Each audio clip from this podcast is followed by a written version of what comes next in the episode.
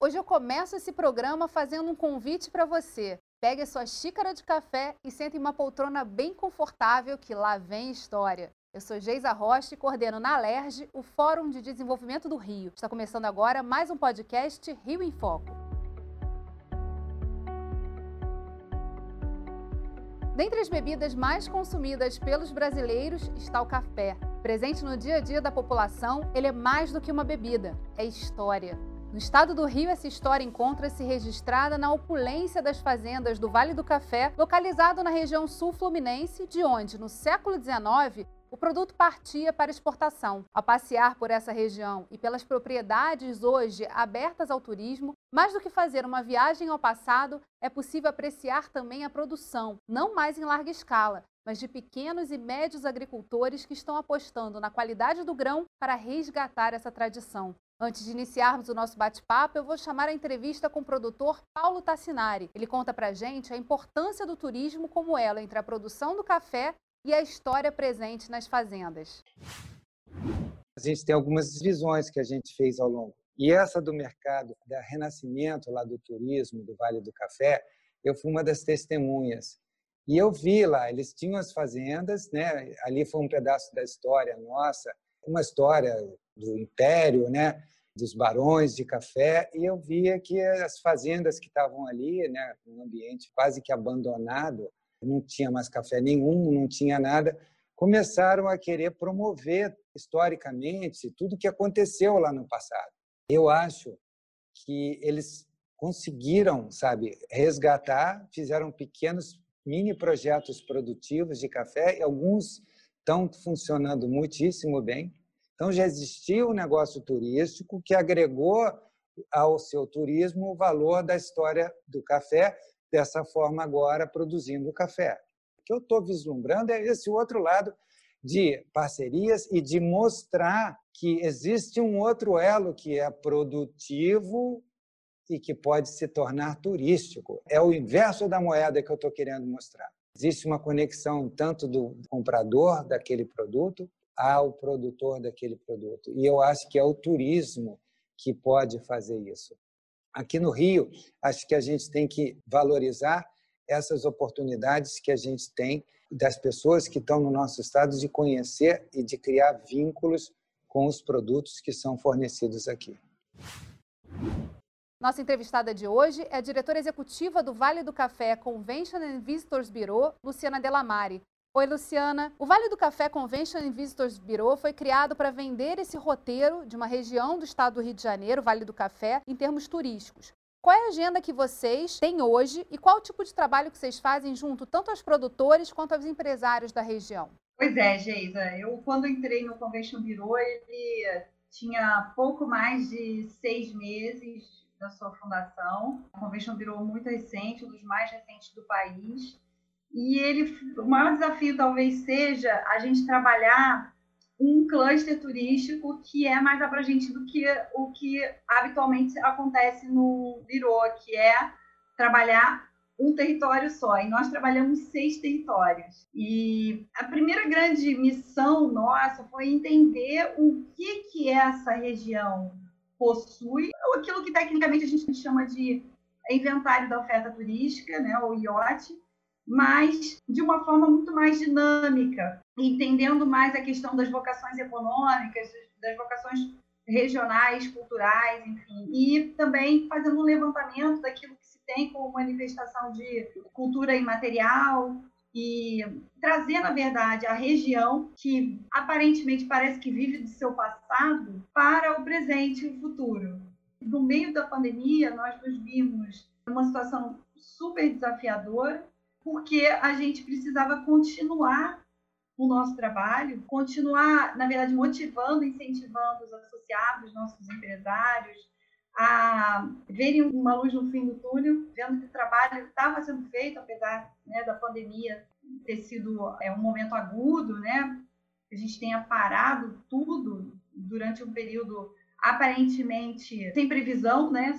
Sem limite. E aí a gente começou a fazer parcerias técnicas. Eu acho que foi o, o grande, a grande sabedoria que a gente conseguiu ter, a grande clareza que a gente conseguiu ter durante o início da pandemia, que foi o seguinte: se a gente não vai conseguir fazer promoção turística, tanto regionalmente ou nacionalmente ou internacionalmente, que pelo menos a gente consiga entender muito bem quem está já fazendo alguma coisa pelo território.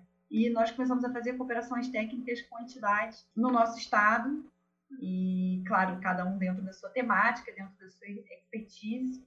E eu acho que foi um, ponto muito importante para a nossa região ter trabalhado dessa forma, em rede. Está aqui comigo também o chefe da Divisão de Política e Desenvolvimento Agropecuário do Ministério da Agricultura, Pecuária e Abastecimento, Celso Merola. Oi, Celso. Em relação à questão do café, a região do café entrou em decadência e, junto com ela, a produção do grão. A gente não tinha mais um histórico de café sendo produzido ali na região do Vale do Café e nas cidades históricas. Como é que foi o trabalho do Ministério de resgate dessa produção, ainda que focada em pequenos produtores? Então, essa região, né, quer dizer, a gente sempre viu ela como uma, uma oportunidade de desenvolver o setor primário, né, a produção, conectado com outras, por exemplo, turismo, né, outras atividades. Infelizmente, a gente tinha uma dificuldade muito grande em trabalhar café no Rio de Janeiro, né? Essa região já foi a maior região produtora de café do mundo, né? No século XIX, só que foi feita de forma assim muito agressiva, né? Então, hoje, quando a gente passa ali na região, você vê os sinais claros, né? Os morros pelados, né, a erosão, tudo isso. Né? Então, da mesma forma que foi uma região extremamente produtiva, junto com a abolição da escravatura e outras coisas que foram acontecendo, houve um esvaziamento brutal, de tal forma que ela ficou abandonada há muito tempo. Né? Muitas fazendas foram destruídas né, e foram recuperadas depois por alguns empresários. Então, nos anos 90, a gente teve alguns trabalhos com prefeituras locais no sentido de produção de mudas e tentar estimular o pessoal a voltar a plantar café. Só que isso não deu muito resultado, até porque o café do Rio de Janeiro era um café. tinha assim, uma visão muito ruim do café do Rio de Janeiro. A produção de café commodity, ela no Rio era tratada de forma de péssima qualidade. Para você ter uma ideia, na classificação de café, o pior café é o café riado né, em homenagem ao Rio, infelizmente. E aí a gente sentiu que isso não, ia ser muito difícil. Agora, já nos anos 2000, a gente começou a tentar retomar esse trabalho através de alguma conversa com alguns empresários e alguns fazendeiros locais. A gente começou a tentar retomar a produção de café, até porque o Ministério da Agricultura está ali no porto do Rio. Então, muitas vezes, grupos de turistas vinham pedir para visitar fazendas de café. Então era constrangedor, porque tinham as fazendas, mas não tinham um pé de café sequer na fazenda. Muitas fazendas não tinham nem um pé de café. Então era difícil negociar, ligava. Aí a gente, com esses contatos, a gente retomou uma conversa com o auxílio do Senar, na época lá de Vassouras. A gente fez algumas reuniões, criamos um grupo. Depois a Bernadette, que é uma colega do Ministério, que tem experiência com turismo, veio trabalhar comigo e eu encarreguei ela de fazer essas costuras, né? Então a gente fez uma série de reuniões com a sociedade local, inclusive com grupos representantes do movimento negro, de quilombos, né? Porque eu acho que a gente não pode dissociar nunca essa história da exploração de café na região, que era baseada no trabalho escravo, né? Então, isso acho que é uma coisa que nessa retomada a gente tem que pensar, né? de trabalhar com essas comunidades remanescentes, né? discutir isso, a cultura que está ali na região, tudo isso. E quais são os municípios hoje no estado do Rio que produzem café? Então, a gente tem a região serrana do Rio de Janeiro, que basicamente ali é a região de Nova Friburgo, Duas Barras, a região mais alta daqueles municípios ali, né? Bom Jardim. Basicamente, esses são aqui, tem a maior quantidade de café plantado. Também a região alta da região noroeste, que é Porciúncula, Varriçai, Bom Jesus de Tabapuana, Miracema também tem uma região mais alta um pouco, e Cambuci também, que tem uma região mais alta. Né? Então, o café é uma planta tropical de altitude, o café arábica, né? que dá bebida, que é, que é o café mais é o melhor café né, para bebida. Mesmo com a pandemia, o consumo do café cresceu. Dados da Associação Brasileira da Indústria de Café, a BIC, mostram que em março de 2020, logo no início das medidas de isolamento social, esse aumento foi de 35%. Luciana, além da questão do crescimento do consumo, do interesse também por essa bebida, a gente tem a realidade no Vale do Café da mudança que a pandemia trouxe para o turismo, né? Quer dizer, a valorização de um turismo mais próximo, o turismo rodoviário, agora no retorno a gente recentemente fez um programa sobre a indústria hoteleira, né? E no retorno das atividades, ainda lentamente, porque a pandemia ainda não acabou, né? A gente vê a possibilidade da promoção de destinos próximos. E no caso, o Vale do Café se apresenta hoje, né, a partir das mídias sociais, de todo um trabalho que vocês estão fazendo aí, como esse destino de curiosidade, né, de conhecimento da história. Como é que vocês estão aproveitando esse momento também para promover a região e principalmente conscientizar os empresários da importância importância que tem investir nesse turismo local, nesse turismo próximo? Essa pandemia, na verdade, é uma grande oportunidade de reposicionamento de um destino que, na verdade, vive num limbo, vivia num limbo, né? Nós temos a história, uma história importante, relevante para o país, mas esses produtos não estavam na prateleira. A gente costuma dizer que para a gente conseguir consumir um produto turístico, a gente precisa primeiro identificar, catalogar, empacotar e colocá-lo na prateleira. Então, esse é um processo, é um processo que demanda também uma articulação coletiva, uma compreensão de, do território, uma compreensão holística, sistêmica do território. Né? A gente não pode simplesmente pensar só nos aspectos comerciais, a gente precisa entender também todo esse aspecto cultural e o legado que fica, enfim. Então, eu acho que agora a grande questão foi nós termos feito um trabalho direcionado para segmentos turísticos específicos. Eu acho que é uma grande tendência a nível mundial, entendendo que, claro, existe uma segmentação psicográfica né, que vai ter em consideração alguns aspectos que vão permear toda a existência de uma pessoa, de um ser humano, enfim, que ela pode voltar àquele destino inúmeras vezes e ainda não ter exaurido o potencial que aquela região tem para surpreendê-lo. Então, em várias fases da vida, a gente pode visitar um lugar e continuar achando esse lugar interessante, dependendo das experiências que nós estivermos procurando. Então, os sete segmentos que nós estamos trabalhando no Vale do Café hoje são a questão dos movimentos na natureza, que hoje é uma necessidade, a gente percebe que o confinamento fez com que a gente tivesse uma, um ímpeto, um desejo quase que involuntário de estar em contato com a natureza, então a gente precisa aproveitar essa oportunidade.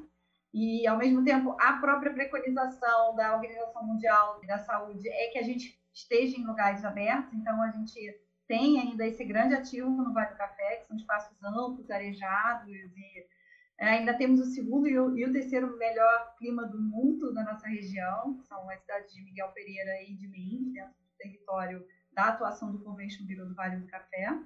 Além disso, a gente trabalha segmentos de Vale do Café Romântico, que também é uma tendência a nível mundial, que é o Destination Wedding, e algumas agências já estavam trabalhando isso antes da pandemia. A gente espera que esse Vale do Café Romântico venha para ficar.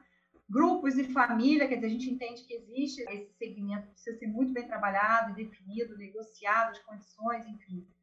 E depois a gente tem os sabores do Vale do Café, que vem muito nesse sentido disso que nós estamos falando aqui hoje, que é retomar a ancestralidade, os sabores, a produção e é nessa questão específica dos sabores, né? Toda a história que o Celso contou ali no início do programa, né? Da concertação de instituições, do resgate de uma produção que também é um atrativo turístico, porque as pessoas vão para aquele destino esperando, né? Pela própria referência do nome, que ela encontre o produto. E você falou um ponto interessante no começo desse segundo bloco sobre a questão da prateleira, né? De identificar o produto, que é muito o trabalho que o Ministério da Agricultura faz, né, Celso? A gente entende né, que as características do Rio de Janeiro, de pequena produção, é fundamental que a gente trabalhe essa questão das relações curtas né, entre o consumidor e o produtor. Quer dizer, é uma forma exatamente de identificar isso, de valorizar esse produto. E o Vale do Café é perfeito nesse sentido, né? Está muito próximo do Rio, é perfeito para uma pessoa do Rio sair daqui de manhã, passar o dia no Vale do Café e voltar à noite, ou mesmo dormir lá e voltar no outro dia. E aí as oportunidades são enormes. Tanto a questão que ela colocou muito bem, né, quer dizer, de trabalhar toda essa cultura local, toda essa vivência que os moradores da região já têm com aqueles produtos típicos, né? São os doces, toda a questão, por exemplo, a relação, infelizmente, que o produtor teve com a Mata Atlântica foi a pior possível. Foi colocar ela no chão. Então, a gente tem um trabalho enorme para fazer hoje, né? tentar retomar alguma coisa disso, replantar alguma coisa, fazer trabalhos de recuperação de áreas degradadas, né? De nascentes, tudo isso. E aí, essas frutas nativas, esses produtos naturais dali podem ser estimulados. E são formas de criar essa coisa que, infelizmente, é, a gente perdeu ao longo do tempo. Né? né, através desse capitalismo selvagem, né, de explorar, de ganhar o máximo possível, né, e a gente acaba esquecendo que é fundamental essa relação do homem com o ambiente, com o local, né? Então eu acho que é possível a região em condições ótimas para isso a gente não está livre também né, de olhar para os desafios que promover um destino geram nessa organização e na própria infraestrutura local. Há uma demanda maior, por exemplo, por conectividade e outros temas. Nessa perspectiva, eu queria perguntar para vocês dois, assim, quais são os desafios que vocês enxergam para que a gente consiga, por meio do turismo, viabilizar não só um resgate da história dessa região do Vale do Café, mas também a produção do café, dando suporte né, para o turismo rural. Eu acho que nós vamos ter que enfrentar dois grandes gargalos que a gente sempre identificou no nosso turismo. O primeiro deles é a infraestrutura, como você mencionou, a conectividade, tanto do ponto de vista da conectividade digital, acesso à internet, à telefonia celular, quanto essa questão da melhoria das rodovias, da sinalização, da segurança, né? Porque esse ainda é um fator importante, e também a capacitação do setor, porque o setor precisa se preparar. Nós temos profissionais de topo muito bem preparados, mas a base da pirâmide precisa ainda de um olhar muito sensível. A gente precisa preparar quem está no front. Então, acredito que esses dois aspectos da infraestrutura hoje, inclusive, um dos segmentos que a gente pode imaginar que serão potencializados no período de pandemia, seja público do pleasure, que é o público que viaja justamente com a família e continua trabalhando. Ele consegue juntar o negócio, né, o trabalho dele, que pode ser feito remotamente, e o lazer, que a família também vai viajar com ele, ou enfim, ele pode ir sozinho e estar tá em outro lugar. Essa mobilidade que a gente está vivendo né, de uma forma tão intensa agora. Então, essas pessoas vão precisar de uma conectividade melhor, elas vão precisar de uma internet que não falhe, ela vai precisar de um telefone que não falhe. Então, eu, eu acredito que esses dois desafios precisam ser trabalhados e comatados. E você, Celso, quais são os desafios? Então, acho, então, acho que a Luciana colocou muito bem, né? Quer dizer, essa questão dessa base que é fundamental. Agora, eu acho que uma das questões bases é o envolvimento das prefeituras, né? Eu acho que, infelizmente, a gente tem uma coisa no Brasil que é o, todo político que entra é acabar com o que o outro fez, né? Quer dizer, acabar com aquela história anterior, né? A não ser que tenha alguma ligação política muito forte. Caso contrário, ele abandona os projetos da, do outro setor. Aí muitas coisas que começaram param, né? E agricultura e turismo precisam de trabalho a médio e longo prazo. São coisas que a gente tem que ter uma visão de futuro, né? Infelizmente, a gente por exemplo, está passando por um momento eleitoral agora, a gente fica super preocupado aonde a gente conseguiu caminhar que não, não haja um retrocesso. Né? E também que haja um compromisso de quem vem assumir, que assuma realmente um papel de dar continuidade ao que foi feito, tentar caminhar no sentido de construir coisas. Né? Falando agora especificamente dessa questão da pequena produção, né, do resgate dos cafés diferenciados, mais especiais, Celso, eu queria que você contasse um pouquinho qual o trabalho que vocês estão fazendo com esses produtores. Assim, você falou de dois roteiros, duas fazendas que já fazem uma produção aliada também à visitação, à experiência local de resgate histórico, mas eu queria que você falasse um pouquinho sobre como é que é esse processo de busca da qualidade, principalmente investimento nisso, né? Então, é, é, foi aquilo que eu falei no início, né? Quer dizer, que o café do Rio de Janeiro era conhecido como um café de péssima qualidade. O Tassinari é uma das pessoas de ponta nesse processo, né? Lá nos anos 90, ele assumiu esse papel de trabalhar qualidade em café. Era uma coisa que não era a maioria dos produtores não acreditava, né? E ele fez um trabalho é, reconhecido hoje, né?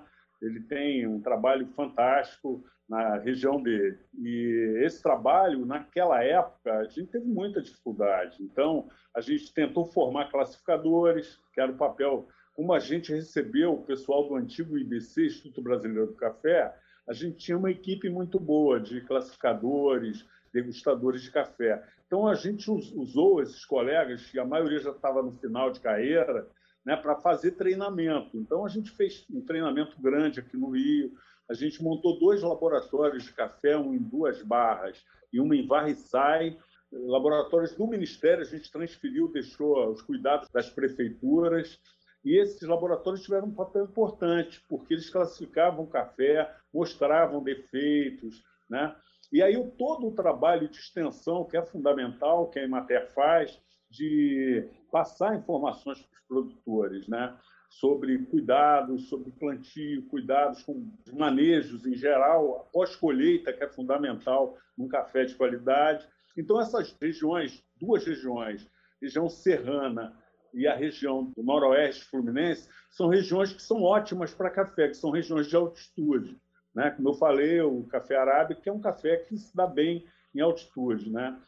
Já a região do Vale do Café não é tão alta, né? a altitude é menor, mas com cuidados especiais, né? com plantio, com cuidados de sombreamento e tudo, você pode produzir um café de ótima qualidade. Então é possível. Né? O próprio Paulo agora ganhou um prêmio ano passado com um café lá da região de Valença. Né?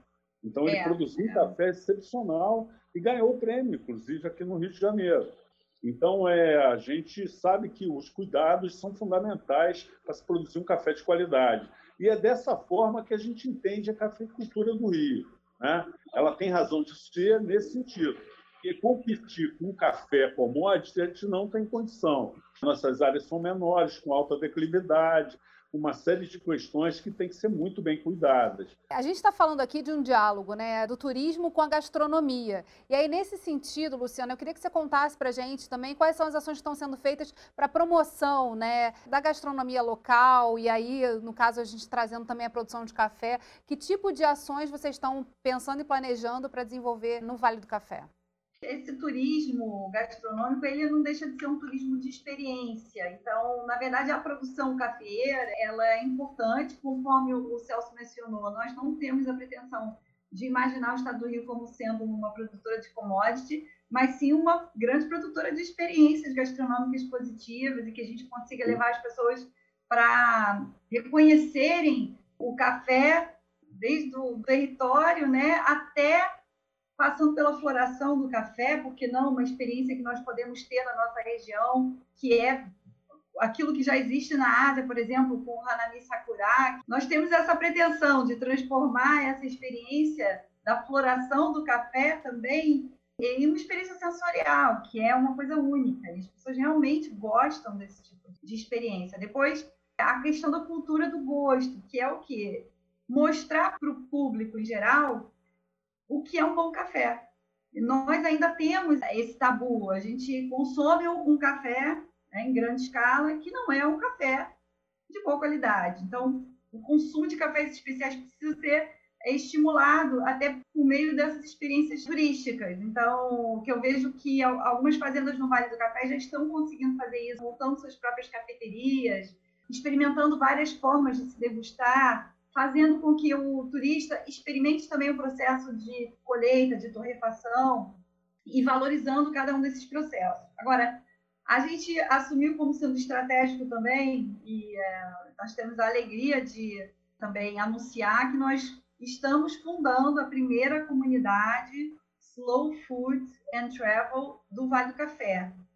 Então, eu acredito que esse seja um marco também para a região, no sentido de melhorar a experiência do turista, ou até mesmo do próprio cidadão local, onde ele também encontra esse sentimento de pertencimento e ele tenha orgulho desse novo momento do café no Estado e que ele possa pensar nisso também como uma oportunidade de empreendedorismo. É, nós hoje temos que pensar que essa roda ela está a nosso favor. Então, com a expertise, foi o que o Celso falou, nós podemos não ter o melhor solo, o melhor clima, a melhor altitude, mas que com a expertise hoje é possível sim encontrar oportunidades. E, e essa experiência do slow também tem a ver com o cuidado que nós temos hoje em fazer agrofloresta, né? O café já no Vale do Café desses produtores, muitos associados do nosso Convention Bureau, produzem o café agroecológico. Nós temos, inclusive, um que é certificado orgânico, que é da Fazenda Aliança Agroecológica. Então, esses são os diferenciais. Então, a gente vai trazer a experiência do café para um outro nível, um nível realmente de expertise, de cultura do gosto. E, e o Slow só vem mesmo para, talvez, emoldurar essa experiência e, enfim, levar esse aspecto do estado do Rio de Janeiro para uma comunidade internacional, que é o nosso foco principal. A gente poderia ficar conversando aqui por mais um tempo, porque é impressionante como, quando a gente fala de agricultura, de fomento ao desenvolvimento local, de turismo, de resgate histórico, o Rio de Janeiro é um, uma plataforma perfeita para desenvolvimento dessas ações. E aí vocês conseguiram trazer aqui a importância da organização, da capacitação, mas também de trabalhar em conjunto, das instituições estarem alinhadas e, e em cima de um mesmo projeto, podendo trazer suas expertises e conhecimentos agregarem valor e a gente conseguir avançar. O podcast Rio em Foco vai ficando por aqui. Obrigada, Luciana, obrigada, Celso e obrigada a você, ouvinte, que acompanha a nossa programação. Para ficar por dentro de mais lançamentos e temas que serão abordados no nosso podcast, se inscreve no nosso canal e segue a gente nas redes sociais: YouTube, Facebook, Instagram e Twitter. É só procurar por Fórum de Desenvolvimento do Rio. Até a próxima!